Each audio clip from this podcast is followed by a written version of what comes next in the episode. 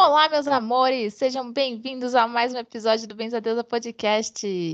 Muito bem-vindos a mais uma semana. Temos assuntos maravilhosos aqui hoje. Você que está ouvindo já passou por alguma transição de carreira na sua vida, está pensando sobre isso, está com esse foguinho no coração, querendo fazer alguma coisa, não sabe para onde vai. Então, esse episódio é para você. Fica ligado. Eu sou a Maria Marta. E eu sou a Tayu. Essa é a nossa dose semanal de conteúdinhos para aquecer o coração e fazer um mergulho interno, né? Então, sejam bem-vindos.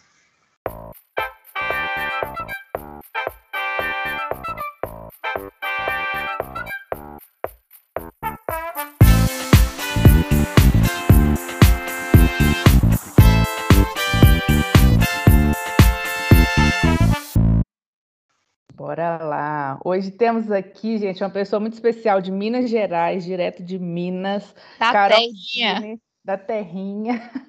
Carol Dini, muito bem-vinda da Cebola na Manteiga, o melhor canal de alimentações, fermentações, assuntos diversos ali naquele canal maravilhoso. Muito bem-vinda. Olá, uma alegria esse convite, eu que agradeço. Eba, que bom que você está aqui. Cara, eu estou muito animada com esse papo. Eu tenho visto e ouvido muita gente falar sobre esse processo de, de transição, né? Agora na quarentena a gente teve que se reinventar muito, né? E estou animada para ouvir a sua experiência sobre o assunto. A sua história, né, Bora na lá. verdade. Boa, estamos muito felizes. Você tem construiu um projeto muito legal, né? Mas vamos começar do começo. Que papo é esse de transição de carreira? Que qual é a sua história, a sua bagagem? De onde que você veio e surgiu com essas novas ideias? Olha, a minha, a minha transição de carreira foi peculiar e eu acho interessante que muita gente pergunta sobre esse tema. Eu sou advogada de formação, estudei lá em Viçosa, Minas Gerais, cidade interiorana, e aí eu mudei para Belo Horizonte, fiquei 10 anos trabalhando aqui e a cozinha começou a me chamar assim, de alguma maneira, eu comecei a sentir muito interesse a ler e participar de alguns grupos de debate, fazer feira, e eu comecei a perceber que eu estava indo muito mais para o caminho da cozinha do que do direito. E no meio do caminho aconteceram muitas coisas e é interessante assim pensar que uma coisa tão diferente levou a outra, né? Mas eu acho que está Mas... conectado. Com certeza. Mas você trabalha, está conectado no seu coração, né? Você trabalhava com, você trabalhava com advocacia mesmo. Você trabalhava em escritório. Trabalhava em escritório. Trabalhei 12 anos em escritório de advocacia. Caraca. Quando eu me demiti do último emprego, eu era coordenadora de uma empresa de tecnologia, então eu cuidava de todo o jurídico deles e eu trabalhava no emprego assim. a galera achava super legal, porque era é, aquelas empresas que você pode trabalhar de all-star, cool. eu que estava lá acostumada a andar de taie e saltão, já era um passo muito grande, sabe? Uhum. Só que aí, ainda assim, eu não estava satisfeita de estar ali, de ter chefe, de ter que obedecer ordens e não poder dar vazão para minha criatividade. E aí eu comecei a ficar muito me sentindo presa, enjaulada naquele emprego e eu quis ver assim, para onde que eu vou? E aí começou um total drama na minha vida, assim, porque não foi uma transição higiênica certinha, programada, foi uma coisa que foi acontecendo aos poucos e eu não sabia muito bem para onde eu ia. Sabe? Tiro, porrada e bomba. Sim, aí eu fui estudando de forma autodidata, fazendo curso no Senac, e aí eu implorei na época para um chefe de cozinha deixar eu fazer estágio no restaurante dele. E aí eu não tinha formação, ele falava: "Você quer fazer estágio como se você nem cursa direito, eu falo, nem cursa gastronomia, né?". Aí eu falei: "Poxa, mas eu estou muito interessada, eu posso ficar uma cebola, eu quero ver como que uma cozinha profissional funciona, não precisa me pagar. Aí eu saía sete da noite lá do escritório que eu trabalhava, ia para a cozinha, ficava lá até uma, duas da manhã para poder trabalhar de novo às nove. Você primeiro foi investigar essa área da cozinha para depois tomar essa decisão de sair. Sim, exatamente, porque eu precisava saber para onde eu estava indo, se eu ah. queria trabalhar dentro de uma cozinha profissional ou não. É mais ou é. menos por aí esse caminho. Porque tinha já tido a picadinha ali do, do empreendedorismo, de querer sair, de, de trabalhar com uma coisa menos é, careta, Caxias, não sei. Burocrática. Uhum. Burocrática também. Tinha uma insatisfação, né? Exato. Sim. gritando aí. Uhum. Porque, Sim. assim, a gente parte de um pressuposto que a pessoa co começa a ter aquela coisinha que está incomodando, não sabe exatamente o que, que é, uma insatisfação, ela quer novos desafios e não vê exatamente o que está procurando, né? E quer mais, não sei se você queria maior estabilidade financeira ou se era mais motivação de desafios, você queria liderar, né, empreender. Qual era esse gás assim? É assim, se eu fosse parar para pensar na questão do dinheiro, eu não tinha trocado de carreira não. Tá. Porque na advocacia, assim, em tese você ganha mais dinheiro do que fazendo algo dentro da cozinha, porque é um dos setores que remunera muito mal, assim, quando eu tive contato dentro desse restaurante, que eu fui conhecer a realidade de uma cozinha, isso já tem muitos anos. É, e as pessoas ganham muito mal e elas trabalham muito, e o chefe de cozinha que está ali no comando, às vezes nem está cozinhando, ele está ali numa coisa administrativa que leva todos os louros, né? Toda, toda a mídia voltada para o chefe, não para o cozinheiro. Uhum. E, e aí, não que eu quisesse ser chefe de cozinha, nunca foi uma pretensão minha. É, eu já pensei em ter restaurante em algum momento, nessa época que eu estava perdida. Eu cheguei a cogitar isso, e na época eu comia carne ainda. Então eu queria abrir uma hamburgueria, porque estava no auge disso, né? Das hamburguerias uhum. e tal. É, mas eu percebi que aquela dinâmica da cozinha ali, onde você está ali obedecendo as regras e tudo é, tem que seguir os protocolos, não tem um espaço para criatividade. E aí eu percebi que eu queria estar em outro lugar, mas eu ainda assim não sabia que lugar era esse. Eu e não dei conta já... de ficar. Oi. Você já gostava de cozinhar antes? Tipo, já era um hobby seu ou alguma coisa do tipo? Para te, te dar esse. É, é, te abrir essa visão do tipo, pode ser esse caminho. Sim, eu gostava muito de cozinhar e estava nessa de fazer os cursos e lendo muito assim. Eu tinha já muitos livros de culinária, livro de receita, livro histórico, histórico político, sabe, da alimentação. Uhum. E eu, eu, eu, tinha ali aquele super interesse, só que eu não sabia exatamente o que, que eu fazia com aquilo. Uhum. E aí uma coisa aconteceu, porque eu morava na época numa república aqui em Belo Horizonte, e eu tinha morava com um amigo que era nerdzão, assim, desenvolvia sites. Ele falou: Você gosta tanto de internet, você já teve vários blogs, por que, que você não abre um blog? E se você abrisse, qual seria o nome? Qual seria a cor? E começou a me, me botar assim, essa, essa pulga atrás da orelha.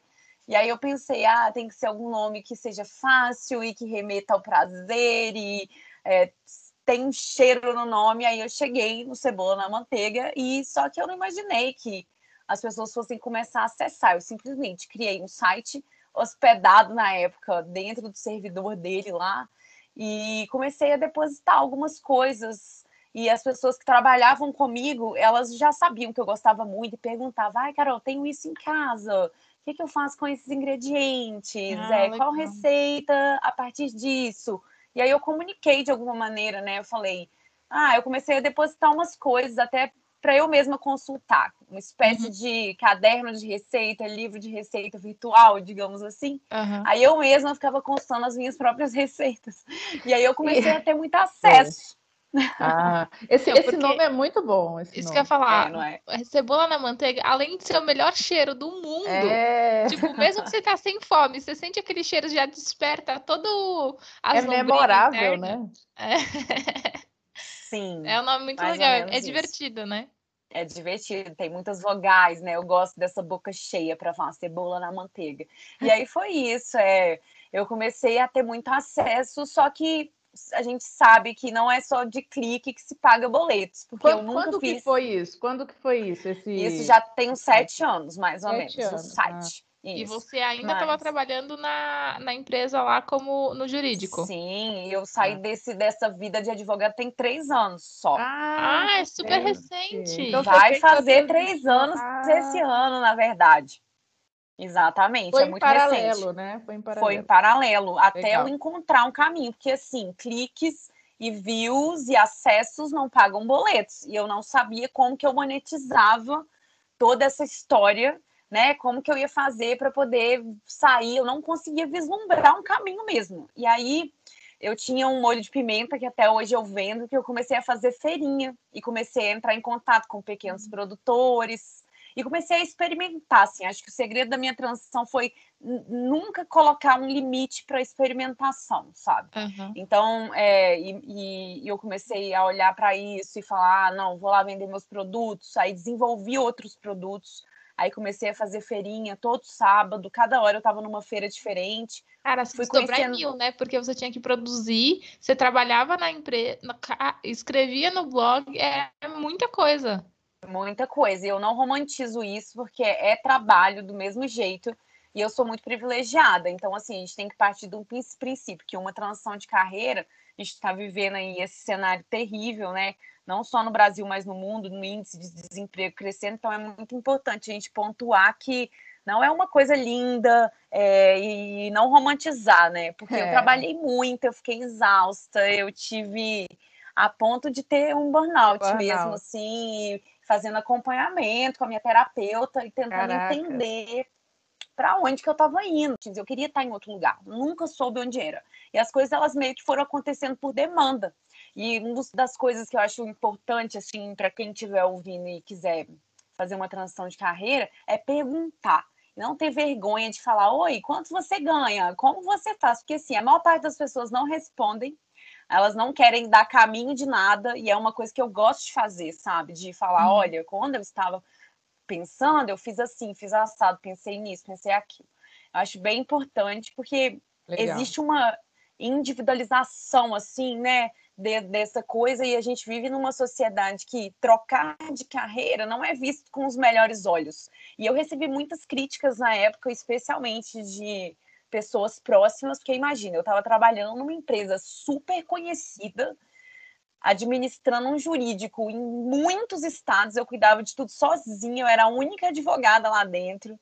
E aí eu ia largar aquilo que era uma coisa certa, com banco de horas e que tinha ping-pong na empresa, sabe? Para poder ir para um lugar que eu não sabia o que, que era. Uhum. E aí eu comecei a dar cursos, né, na horta de um amigo meu, que é uma horta urbana. Uhum. Aí eu juntava Uau. uma moçada, ia para lá, e aí as pessoas iam experimentando aquele tanto de planta. E aí eu comecei a dar esses cursos culinários, que foi onde eu vi que realmente daria certo de sair, né, da advocacia para conseguir dar esses cursos. É, tá. deixa Só... deixa eu te fazer outra pergunta. Você falou de não romantizar todo esse processo, né? Porque realmente é difícil. E, e, assim, é uma pergunta agora pessoal. Você não tem filhos, né? Tipo, não tinha ninguém que dependesse de você financeiramente. Então era, era foi uma decisão assim, você por você. E mesmo assim demorou quatro anos para você virar a chavinha, né? Exatamente. Imagina se eu tivesse, talvez eu nunca tivesse essa oportunidade, porque eu vejo assim, muita gente me manda e-mail Carol, me dá uma mentoria sobre transição de carreira. Eu falo, gente, vocês não podem perguntar isso para mim, porque a transição de carreira, assim, que as pessoas veem só o sucesso, né? Não veem os trupics que a gente dá pelo caminho. É Mas, é, e ainda mais com esse tanto de privilégio, né? Eu sou uma mulher branca e eu tenho é, uma família que nunca contei com, com, o dinheiro deles, porque, assim, eles nem têm condições financeiras de me, de, de me ajudar e pagar meus boletos, então quando eu decidi vir para Belo Horizonte, meus pais falaram: olha, você pode ir, mas não conte com a gente, a gente não tem condições de nada. E mesmo assim, assim, eu sabendo, eu tenho feito assim um plano minimamente ali financeiro para poder me virar durante X meses, porque tem essa coisa, né? Tem a, a, lá as receitas que as pessoas dão mas eu falei, olha, morrer de fome, eu sei que eu não vou, porque eu já trabalhei em muitas coisas nessa vida, vocês não acreditam, tinha, não. Tinha uma mínima, tinha, tinha uma reserva para. É, e querendo ou não, se desse tudo errado, eu ia bater na porta de algum escritório ou pegar algum cliente é. particular é. e voltar para a vida que eu estava antes. É. E aí teve um momento que eu falei, nossa, eu tenho que sair fora disso e ir para outro lugar. E o legal é que eu uso muito do conhecimento do direito dentro do meu trabalho, porque Legal. eu sempre trabalhei assim com conciliação e mediação de conflitos. Então as coisas que eu faço hoje não se perderam. Eu acho que um erro assim que as pessoas às vezes cometem é que o conhecimento vai se perder. E conhecimento Nossa, nunca se perde. Jamais. Ele se transforma, né? Com certeza. Tipo, não importa, você pode ter feito, sei lá, Pedagogia, quando você vai trabalhar com, com cozinha, você vai usar o negócio. É tipo, alguma coisa ali do seu conhecimento vai ser usada, não, não, nada se perde. Porque tudo forma quem você é, né? E se você é uma pessoa capaz de fazer qualquer coisa, qualquer conhecimento seu é, é importante para você seguir, né? Exato. Exatamente. E aí foi isso, assim, é, eu fui experimentando, e aí essa coisa dos cursos foi muito engraçado, porque quando estava firme, veio a pandemia, e aí eu não podia mais reunir ninguém, e aí eu tive que mudar tudo de novo, porque caos. online, caos. E aí isso teve, e foi pouco depois de pouco online, tempo, né? Online, não rola não? Online. Ah, curso online de culinária, né? Como é que eu faço? Vou falar para a pessoa, lamba essa tela aqui sinto gosto. Não tem jeito.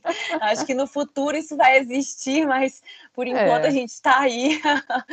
mas brincadeiras à parte, não teve jeito mesmo, não. De fazer curso de culinária online é complicado, porque o, o prazer que eu sentia de estar ali ensinando para as pessoas era muito de prove isso, olha essa planta, ah. vamos encaixar assim. Não que não dê para ensinar receitas, né, gente? O YouTube está aí com Sim. milhares de canais que eu sigo, acompanho, são maravilhosos, mas o meu prazer era de estar ali na terra, dentro daquela horta e e é isso, assim. Espero que em breve estejamos todos vacinados para poder Sim, voltar é. com as minhas aulas presenciais, mas por enquanto eu estou fazendo minhas coisas todas online. E Legal. É isso. Legal, é, então. o seu trabalho é muito mais de experiência, né? De, de, de, tipo, de teste, de provar uma. uma... Ixi, me perdi na palavra aqui. um, um ingrediente. É, não é ingrediente a palavra que eu queria, que eu queria falar, mas assim, quando, quando você trabalha com uma cozinha vegana e vegetariana, tem muita gente que está experimentando realmente isso, né? Que está iniciando um processo de, de reeducação alimentar, enfim. Então a pessoa tem que provar. Que nem eu, eu morro de vontade de comer aquele peixinho da horta, sabe? O, aquela planta. Sim. Mas eu não tenho nem ideia como é que faz isso, nem onde eu arranjo isso. Não é só a técnica da cozinha, mas de você se permitir é, é expandir, né, seu, seu paladar e, e experienciar coisas novas. É, sim. Eu acho que isso vem muito assim, é, da minha curiosidade, porque eu sou autodidata, né? Por uhum. mais que eu tenha feito mini curso, fui ali e dou mentoria para restaurante, às vezes para construir um cardápio, coisa desse tipo. É, o meu estudo, ele é, ele bate do estudo, do estudo teórico, que é a leitura, a investigação, a pesquisa, é, tempo inteiro eu faço isso, eu tenho que reservar muitas horas na minha semana para fazer essa pesquisa, mas tem a parte dos testes culinários, porque para eu publicar uma receita, eu testo ela muitas vezes, não é só aquela. As pessoas às vezes elas não eh, entendem, talvez, o que tem por trás de um teste. Então, eu não fico publicando conteúdo o tempo inteiro. É, eu, às vezes, eu mesma repito os mesmos pratos, porque eu gosto disso também, da gente aprimorar uma técnica e melhorar uma receita. Então, eu estou sempre editando receitas no meu blog. Meu blog, ele está em constante movimento, sabe? E é um espaço que traduz uma cozinha que ela é para um público é, maior, assim, porque eu falo da cozinha vegetal, porque eu sou vegana, e aí, durante essa transição de carreira também, teve a transição de parar de comer carne para a cozinha vegetal. Então, no meio do caminho, ah, eu ainda tive então... que entender tudo que eu ia fazer, para onde eu estava indo. Era um novo Foi universo, muita né? mudança.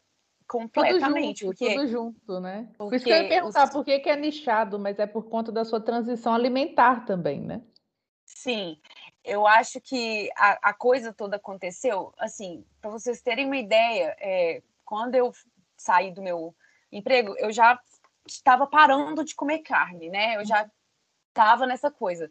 Só que aí quando eu mudei, que eu decidi que eu ia só comer ingredientes, não animais, é, eu tive que mudar, eu tive que deletar metade dos meus posts, mudar completamente meu Instagram, e aí metade das pessoas que me acompanhavam foram embora. E o meu Instagram é muito, o meu Instagram e meu blog é muito engraçado, porque as pessoas que acompanham, elas mudam muito em tempo inteiro. Eu não pude ter, eu não, não, a gente não pode ter medo disso, né? Das mudanças, porque é, você sai ali daquela zona de conforto, mas se eu não respeitasse meu caminho assim e fosse tentando entender para onde eu queria ir, talvez eu estivesse fazendo a mesma coisa lá atrás. Se eu tivesse ouvido a maior parte das pessoas que me aconselharam, eu ainda estaria trabalhando de terno em escritórios formais e infeliz, porque eu tava no ponto de ficar chorando no banheiro escondida, sabe? Caraca. Porque eu não aguentava mais estar ali, eu não aguentava mais, mas eu precisava de uma mínima segurança, porque eu não sou herdeira, Eu não tinha quem falasse, olha aqui, me dá a mãozinha, que se der errado eu pago seus boletos. Então, Queria. foi assim. É, eu queria, mas não queria, porque é bom essa independência também, né? Da gente poder, é, da gente poder ir para onde a gente quer e fazendo esses recortes todos que a gente já fez. Eu gosto muito de pensar assim, na coragem que eu tive, tento incentivar as pessoas a terem coragem também, mas com os dois pés no chão, porque a gente vê muito coach por aí dando conselhos surreais e fazendo nenhum recorte de classe, né? As pessoas elas simplesmente sigam o seu sonho. É. Aí a palavra propósito entrou na moda, né? Então, ouça o seu propósito. O seu Só que, gente, às vezes as pessoas que me procuram pedindo um conselho é, é isso que vocês falaram, assim, é mãe solo que precisa cuidar da criança, não tem dinheiro para pagar babá. Como que eu vou virar para ele e falar: "Não, menina, guarda Larga tudo, tudo, vende bolo que vai dar certo". Não, Sim. gente, tem que pensar, tem que botar no papel, tem que começar a fazer controle financeiro, fazer planilha, quem está na área da cozinha, né? Fazer planilha, entender quanto que o produto ele realmente custa, porque às vezes quando a gente não anota, muitas coisas passam despercebidas. Sim. Então tem que ter lá, né, tudo certinho e fazer um plano assim, traçar uma meta mesmo, não necessariamente com tempo para cumprir, mas pelo menos entender o que você não quer, o que que a gente não quer e experimentar. Assim. É aquela coisa é, que eu falei é, você falou, você falou de todo esse processo, né? A gente falou do tempo do seu processo e tudo isso. E, e não foi só um processo de amadurecimento desse seu novo projeto mas foi um amadurecimento seu, pessoal também, né? De autoconhecimento, de entender por que, para onde, como, é, se isso realmente ia te fazer feliz ou se era só um hobby, se era só um, um estudo, né? Uma área que você gosta de estudar. É, é, esse processo do autoconhecimento também, de ver até, até onde você pode ir, até onde você não pode, se o chão tá firme, se o chão não tá, se, se, se dá e se vale a pena dar espaço, é, é um processo muito longo e louco, né? Não é só vou mudar aqui, vou, vou começar a vender bolo de pote e vou ficar milionária com isso. Calma, não, não, não, calma, linda. Não é muito bem assim que funciona, né? E, a, e você falou que foi uma escolha sua. Às vezes as pessoas estão, né, tipo, tão desempregadas, elas estão num, é, numa situação que exige essa, uma mudança, né? Ou então que sei lá, tipo, não consegue emprego numa área e você alguma coisa você precisa reinventar ali. Então, não só no, no desejo, mas meio que no forçado também, né? Numa questão de necessidade de você mudar.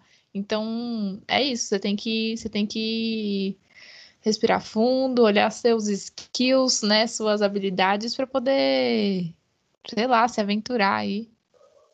Isso, é, sempre com esse olhar assim do limite também, porque uhum. na época eu acho que eu passei da conta, principalmente quando eu estava lá no restaurante, assim, eu poderia ter dado passos mais lentos, ao mesmo tempo em que às vezes eu acho que eu demorei demais, demorei muitos anos para sair. Só que foi isso, assim, foi uma um, tentativa e erro, foi tentar entender assim e falar não, eu vou tentar isso aqui, mas se eu errar tá tudo certo. E foi muito engraçado, porque eu passei por várias áreas e as pessoas ficavam muito perdidas, sabe? Porque eu já postava coisas na internet. Mas espera, você não ia abrir uma hamburgueria? Você não ia. Mas e as feiras? E os produtos que você vendia? E eu toda hora falava: não, deu errado, deu errado, deu errado de novo, e vai continuar dando errado até eu achar um caminho que vai dar certo. E hoje eu acho que eu tô assim, num, numa, numa época mais estável, né? Três anos depois. Eu já estou numa época mais estável de pensar, nossa, é isso mesmo, mandei bem de ter mudado de carreira. Eu não joguei minha OAB fora, né? Ela continua ativa e às vezes eu animo fazer um contrato para um pequeno produtor, dar assessoria, é, sabe, para poder falar, não, você tem que vir aqui, faça isso legalmente, juridicamente, você tem que fazer esse tipo de acordo e não esse. Então, assim, eu tenho essa relação mais próxima e uso, assim, os meus privilégios de alguma maneira e essas habilidades na minha vida pessoal para poder, Sim. às vezes, ajudar algum amigo, alguma coisa. Então, assim, gente, repetindo, você, né, falando a mesma coisa, mas conhecimento não se perde, é muito importante a gente ter isso em mente E eu acho que cada vez mais a tendência global é isso, das pessoas terem profissões fluidas, sabe? Legal, profissões boa. não necessariamente num tempo integral, de permitir fazer várias coisas ao mesmo tempo. Claro que a gente cai nesse discurso é, que, né, eu não estou falando da uberização das profissões, onde as pessoas têm que somar milhões de funções numa só para poder pagar a conta. Eu quero dizer muito mais no sentido de é, se puderem né, testar e fazer e tentar entender que não precisa ser só uma coisa só, não precisa afunilar, talvez esse leque ele se abra na medida do possível. Boa. Que é complexo, né? Falar de transição de carreira nesse é... momento político é muito doído, é complexo. E a maior parte das pessoas estão aí com problemas para manter o emprego. Então, na hora que a gente falou sobre esse tema, eu falei: nossa, beleza, bora conversar fazendo Boa. milhões de parênteses. Então, a sua bagagem profissional já ajudou você a ser uma empresária do, do formato que você está criando aí, né? E olhando para trás, falando no termo de autoconhecimento, você, Carol, sete anos atrás e Carol agora, você vê um salto? Como é que foi isso para pessoa, pessoal? Pessoal. Uhum, não, é inacreditável, porque eu fiz direito muito influenciada, né? Pelo meu pai, profissões, elas, né? Ou é médico, advogado, ou engenheiro. então, acaba que, que, quem é aqui da terrinha sabe. E aí, eu não estava feliz naquele meio, sabe? As pessoas, as conversas. Tem muita gente legal. Tem amigos advogados, viu? Não estou dizendo que advogado é tudo chato, eu sou legal. Até também. tem amigos que são.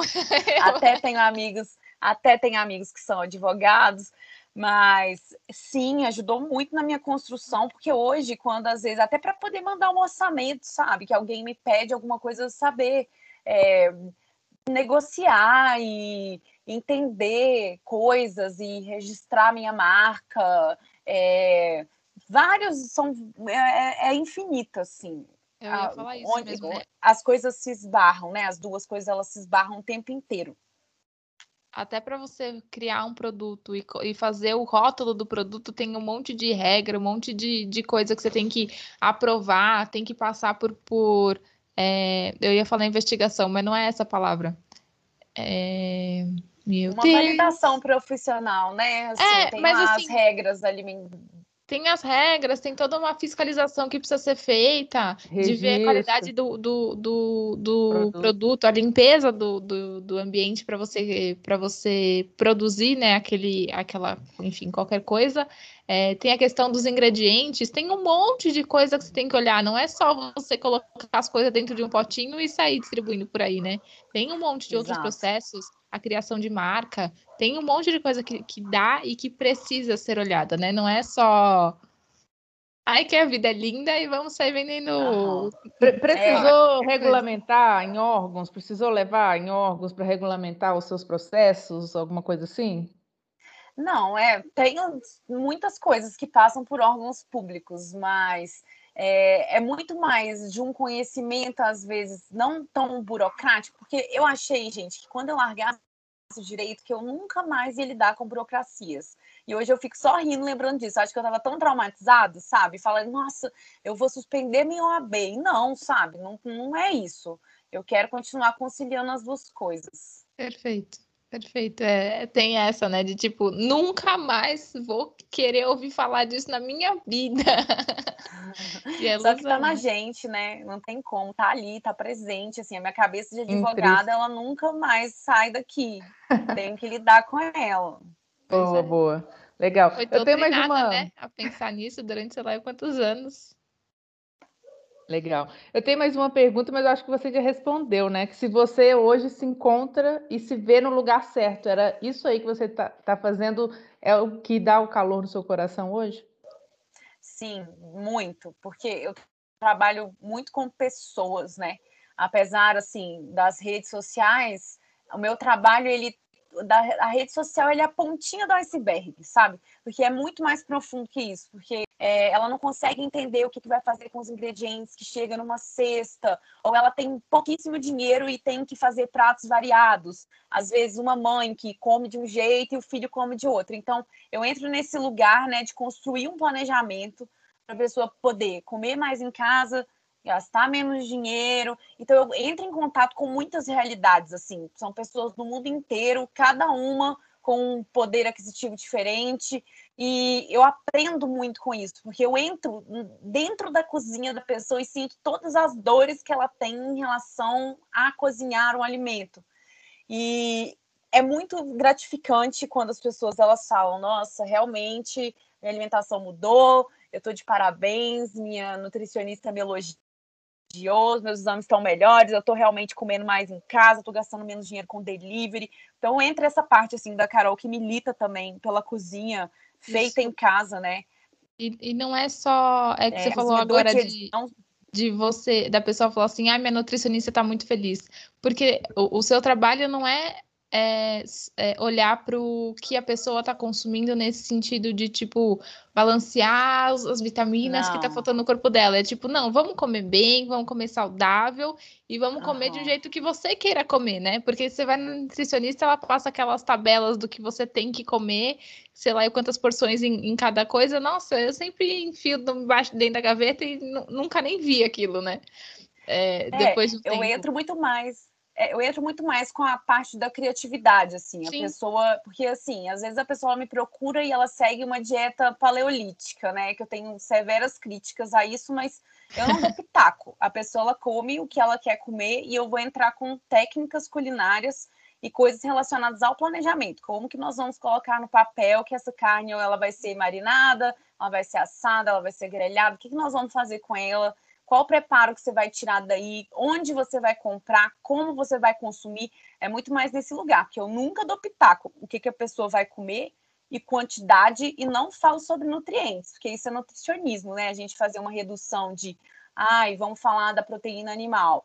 Não, não, meu trabalho não passa por isso, gera muita confusão, sabe? E tanto que eu atendo nutricionistas o tempo inteiro que elas querem colocar em prática um plano e ir muito mais para o caminho da autonomia. Então, eu penso junto com a pessoa na construção dos sabores. Como que ela vai fazer, às vezes, uma pastinha sem ter que seguir uma receita na internet? Porque eu tenho lá meu blog com 200 receitas, mas eu não quero que a pessoa seja dependente disso, que ela precise tirar o tempo dela de lá, olhar a receita e reproduzir em casa. Está muito mais no lugar de vamos ser autônomos na cozinha. E se precisa seguir uma dieta porque a pessoa tem alguma doença, ela tem alguma restrição, ela não gosta de tal coisa, e aí ela tem que fazer uma coisa mais variada, ou ela tem que levar a marmita para o trabalho, ela não sabe né, de onde. Então, toda essa minha bagagem de trabalho em restaurante, mentoria e todo o conhecimento que eu tenho, eu nisso tudo casei com a coisa da mediação de conflitos, porque eu atendo famílias que estão em pé de guerra então, que às vezes o marido, né, que a maior parte dos homens não estão interessados na cozinha, que é visto como um trabalho doméstico é, que é invisibilizado, a gente sabe disso, IBGE, né, até então com suas pesquisas que agora neste governo estão pausadas ou extintas, mas fala para a gente que as mulheres trabalham muito mais que os homens e às vezes elas trazem os companheiros e falam, beleza, Carol, bora resolver isso daqui. E quando o homem não levanta e sai fora no meio da consultoria, porque eu acho que ele, eu falo coisas que ele não quer ouvir, isso já aconteceu várias vezes, eles embarcam junto e fica melhor para todo mundo, que a família vai ter mais tempo para poder ver filme, para poder ir na praça, para poder fazer outras coisas e não ficar ali o dia inteiro cozinhando, porque eu acho muito importante a gente distinguir a cozinha doméstica, e eu repito isso o tempo inteiro no meu trabalho, a cozinha do mata-fome do dia a dia e a cozinha bonita do Instagram, de um dia especial, de um momento comemorativo. De prazer, Então, assim, né? de prazer. Então, a Carol, a advogada, legal. tá lá, mediando os conflitos, entendeu? Oh, isso aí que você comentou muito legal. Qual a porcentagem de homens na sua que você atende? Então, hoje eu fiz um levantamento, assim, coincidentemente, você está me perguntando, mas semana passada 15% são homens. É, é, raro eles virem sozinhos, mas eles chegam, tá acontecendo de ter um movimento crescente. Uhum. É, e são homens preocupados assim com o cozinhar em casa, tá? As receitas da família estão se perdendo e a pessoa vê, ah, não quero mais viver de delivery. E aí a pessoa vem até a mim.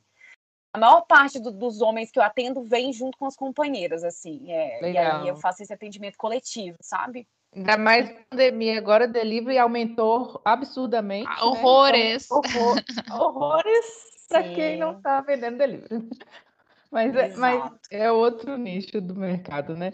E, a, e, cresceu muito também a procura de, como você falou, feirinhas, a vizinha que vende marmita, as pessoas que é vendem verdade. orgânicos, cresceu bastante. Aqui mesmo no meu prédio, eu estou no meio de São Paulo, a comunidade aqui se virando para vender coisas orgânicas e um dos outros, né? O pequeno comércio aumentou bastante também nessa visibilidade. Sim, Sim, eu tenho eu converso muito com produtores assim, que eu já fiz listas lá no meu site de pessoas que entregam cestas agroecológicas, pessoas que entregam marmitas, pequenos produtores, sabe, que estão ali se virando dentro dessa coisa do fazer culinário que cresceu demais, assim, eu já vi várias pesquisas sobre isso e acho que, que é um movimento crescente ao mesmo tempo em que os deliveries também crescem. Então, eu não sei se é a nossa bolha, eu não sei se é a nossa bolha privilegiada, né, o que, onde isso está acontecendo, porque a fome está aí, né, gente, assim, crescendo absurdamente na pandemia, a gente tem que lembrar disso, mas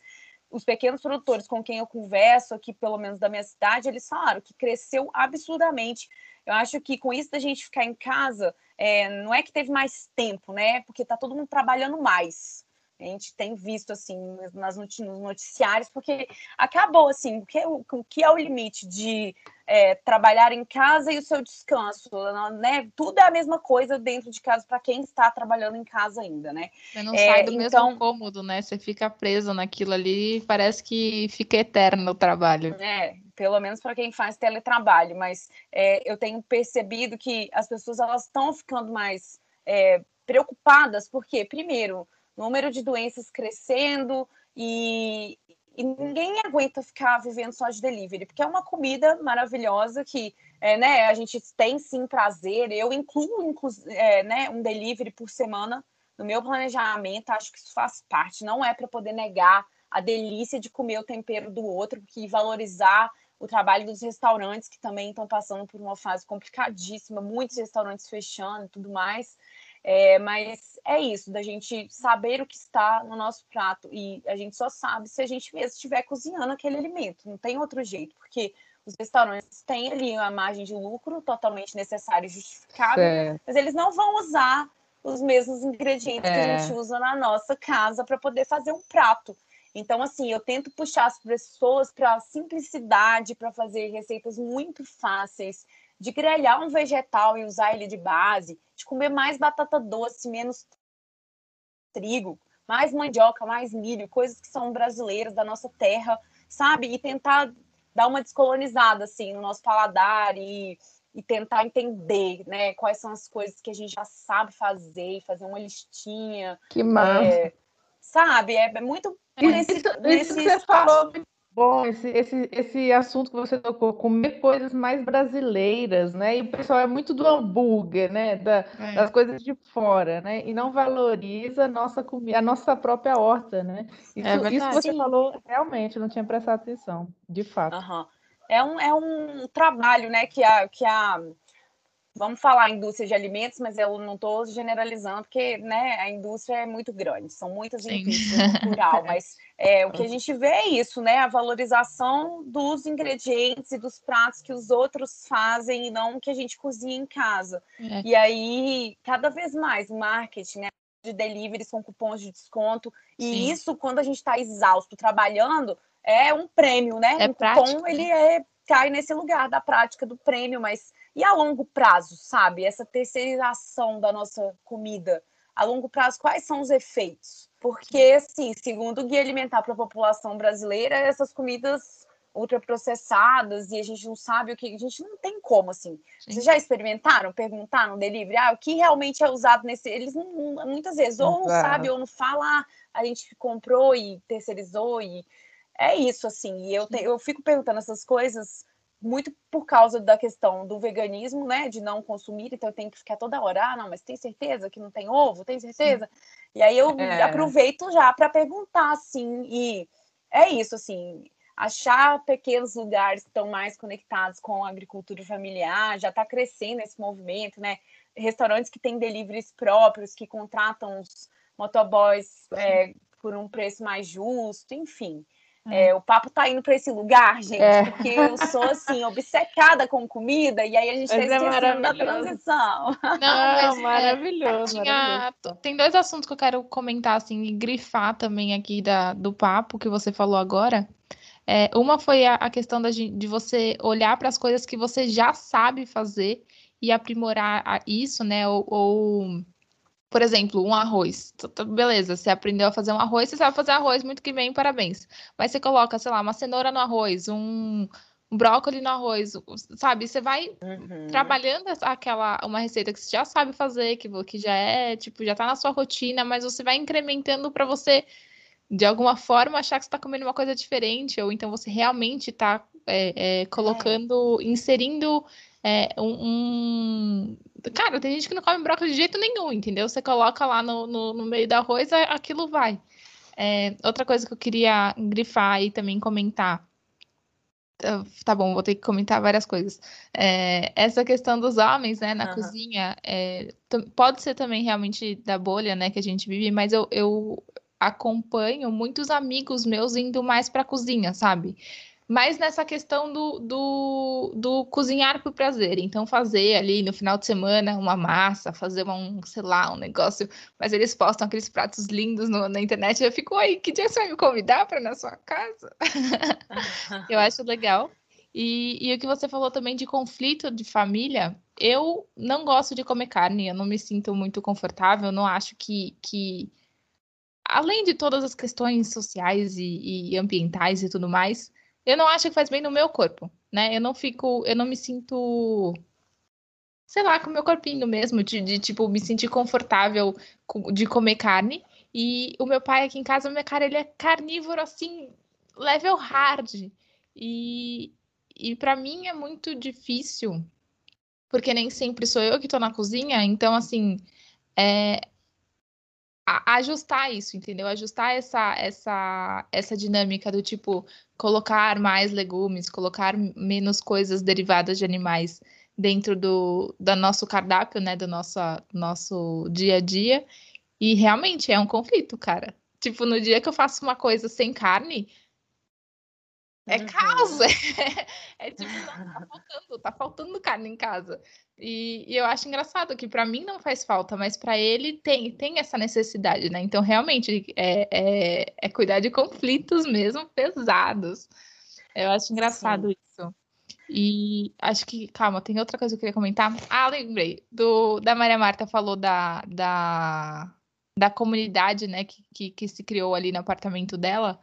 É, eu moro na Grande Aviana, então a gente é tipo é um grande que envolve algumas cidades, mas a gente tem um ciclo aqui de, de conversa, né, de amizade. É, e, eu, e eu vejo muito essa coisa do interior, sabe? A pessoa que faz molho de tomate, a pessoa que faz não sei o quê, e daí, tipo, a minha avó vai e compra molho de tomate para a família uhum. inteira. Tem essa troca e eu acho isso muito legal. Tipo, tem é do consumir do, do comércio local, né? Tem uma moça que ela passa em vários produtores aqui da região, então um faz mel, o outro faz queijo, o outro faz, vende ovos orgânicos, o outro vende não sei o quê, e ela passa de carro, pega de todos esses produtores e vai entregando os pedidos na casa de cada um. E, cara, eu acho isso muito show, que, tipo... Ai, sei lá, eu acho um carinho, sabe? E uhum. tem uma moça que ela faz geleia aqui perto, eu sou completamente apaixonada nas, nas geleias dela. E eu não compro uma geleia no mercado, eu compro geleia dela, que Sim. eu sei que ela é, é, né, pessoa física, né? Não só pessoa Sim. jurídica. E é muito mais gostoso. Tipo, eu sinto muito mais prazer de comer uma coisa que eu sei quem é a pessoa que fez, do que simplesmente comprar no mercado uma marca lá e tá tudo bem. Uhum. Acho que é isso, é um caminho de consumir mais local, né? e sobre os homens fazerem é, pratos festivos. Isso me dá um ranço, na verdade. Eu não fico com vontade de comer, não, porque a comida do dia a dia, sabe? Que é aquela comida ali que para matar a fome eles não querem fazer, mas na hora é... de fazer um é. churrasco, que eles são estrelas e protagonistas, eles estão querendo fazer. Então, acho que a gente tem que encontrar um equilíbrio. Maravilhoso. E, esse, e o consumo de carne está muito conectado também. Depois que eu li um livro, é, que chama Política Sexual da Carne, a gente vai entendendo assim, por que, que os homens eles comandam é, as cozinhas. Tem um podcast super legal que chama Outras Mamas Podcast, que elas falam muito sobre isso. E aí, quando eu fui né, nessa transição de carreira e amarrando o papo lá atrás, que eu não queria mais abrir uma hamburgueria, que eu fui estudando todas essas coisas, que eu fui vendo, opa, opa, opa, não é bem aqui, é, é mais para ali, e aí a gente vai ajustando os ponteiros, tentando ir para outros lugares. É igual, é igual cerveja, né? Você falou de carne, é igual cerveja. Esses dias eu vi uma notícia da, não sei se é a maior ou a mais rentável cervejaria brasileira, é de três mulheres. Eu fiquei, três mulheres. É, que é colocado como lugar que não é nosso, mas na verdade é muito nosso. A gente pode ir onde a gente quiser, né? Eu acho Exato. que é isso, assim, Exato. a gente se apropriar dos caminhos que a gente quer tomar é, e levando em consideração a nossa bagagem, um histórico, um plano, uma meta, uma ideia, e tentar entender, assim, é, é uma coisa a longo prazo, não é de uma hora para outra, não é só instalar o dedo, a menos que a pessoa seja rica, né? Porque aí ela pode instalar o dedo e mudar tudo, mas eu acho que não é o caso dos ouvintes deste podcast. É, boa, boa. Nossa, teve muita, muita, muita reflexão sua aí, tá para Carol comentar. Mas uma, eu fiquei me perguntando aqui essa questão familiar, né, Carol? Deve chegar para você muito disso, né? Família come carne, o outro não come, e geralmente, e realmente tem um conflito que aí é a sua área, né? Você está na sua área. Exato, nossa, muito conflito, muito mesmo. E geralmente acontece uma coisa interessantíssima. Os pais eles estão alinhados no comer, mas as crianças já nascem, já nascem negando determinados ingredientes, especialmente a carne. Isso está acontecendo muito assim. Não sei se é um movimento geral, não conheço tantas mães assim, mas as mães que eu atendo transição e as amigas. Isso chama. É, pode ser uma transição planetária e eu, eu não milênio. sei assim Tomara que seja, o meio ambiente agradece. Mas é muito interessante, assim, quando as crianças elas começam a mudar a alimentação dos pais, sabe? E aí os pais não sabem, porque tem aquela coisa, ah, se eu não comer a carne, eu vou morrer de fome, e aí cadê a proteína? E eu acho muito engraçado, pessoas que não são nutricionistas se referindo à carne como proteína, ao pão como glúten, e aí eu falo, opa, peraí, que nós temos uma cadeia aqui de alimentos que você pode estudar, não fico falando sobre isso, né, porque é a área da saúde, mas peraí, você não é nutricionista, não precisa preocupar com isso. Você está preocupado com seus exames, vai lá fazer exame, ver como é que tá, mas vamos tentar olhar para os vegetais como protagonistas e entender qual, pelo menos qual grupo alimentar que é cada coisa, um cereal, um grão, onde está no seu prato, porque às vezes, gente, o que acontece muito é que é, o prato do brasileiro, né? A gente está acostumado com essa coisa da, da do self-service, é, de muita comida, e na nossa geração anterior, assim, que ou porque tinha tempo e também porque era obrigada da mulherada fazendo aquela quantidade de pratos sujando um milhão de vasilhas, aí tem a, a folhosa refogado, tem o arroz, tem o feijão, tem o vegetal, tem a carne. Quando a gente tenta trazer que a comida ela pode ser um prato só, fica parecendo que tá faltando alguma coisa. Então, eu tento levar isso pro meu trabalho, sabe? De falar, gente, vamos entender que a comida ela não é uma refeição só, ela é um conjunto. E quando a gente consegue olhar para uma lista de compras, a gente consegue ter mais assim autonomia mesmo para poder comer e entender esse plano macro, essa visão expandida, né, do que que tá colocando no prato. Boa. É isso. Muito bem, Carol. Juro que é a última pergunta agora para quem está ouvindo e está querendo fazer essa transição. Você tem uma dica fora tudo isso que você já falou? Tipo, incentiva a galera ou não? Não vai, gente. Tipo, o que, que uhum, você traz sim. pessoal? Ah, eu acho que experimentar sem um olhar definitivo, sabe? É, a pessoa fala assim, um dia pegar um caderno em branco é, e começar a anotar todas as coisas que ela gostaria de fazer, ainda que ela não saiba como fazer aquilo, porque às vezes a gente acha que é muito mais complicado, ou vai gastar muito mais tempo, ou muito mais dinheiro para fazer alguma coisa. Mas se a gente sabe fazer nosso vizinho de cobaia, quer vender um produto, pede para o vizinho experimentar. E o vizinho vai falar para outro vizinho. E às vezes você vai começar pequenininho, e aí você vai perceber e conversar. Poxa, moço, você já vende esse produto aqui parecido? Como que você fez? Quem que validou seu rótulo? Quem fez design para você? dando um exemplo que a gente estava falando lá de vender potes, né? Mas isso em qualquer outra área, sabe? É, perguntar quanto que custa, é, o que, que eu preciso de equipamento, é, quais são a, é, qual é a meta que eu vou traçar. Então, se eu vou olhar agora só para o rótulo, depois eu vou olhar para o vidro. Quais são as garrafarias que entregam esse vidro? E aí tentar esmiuçar um plano e não olhar para aquilo como se fosse assim, a última coisa que vai fazer na vida, sabe? Experimentar e não ter medo de errar e passar vergonha, sabe? Não ter vergonha, dar a cara e falar, não, vou fazer esse negócio aqui, se não der certo, tudo bem, depois eu faço outro. E na hora que vai sentir a segurança, igual eu fiz, na hora que for sentindo a segurança e falar, beleza, acho que agora vai dar para poder pagar os meus boletos, então eu vou economizar um dinheiro, ter aqui um jeito, porque se tudo der errado, meu aluguel vai estar vencendo, né? Então vou ter que pagar do mesmo jeito. E aí, aos poucos, conseguir ter. Eu gosto muito da escrita, acho que a escrita é a principal chave, assim. Botar no papel e esmiuçar cada tarefinha. Boa. Errar faz parte também, né? Do aprendizado. Errar faz. Nossa, eu tô errando Super. demais, gente. Eu erro todos os dias. Apesar das pessoas me perguntarem muito sobre isso, eu dou umas erradas o tempo inteiro. E acho que viver é isso, né? Exato. Exatamente. É estudar, experienciar e aceitar o erro quando ele vier.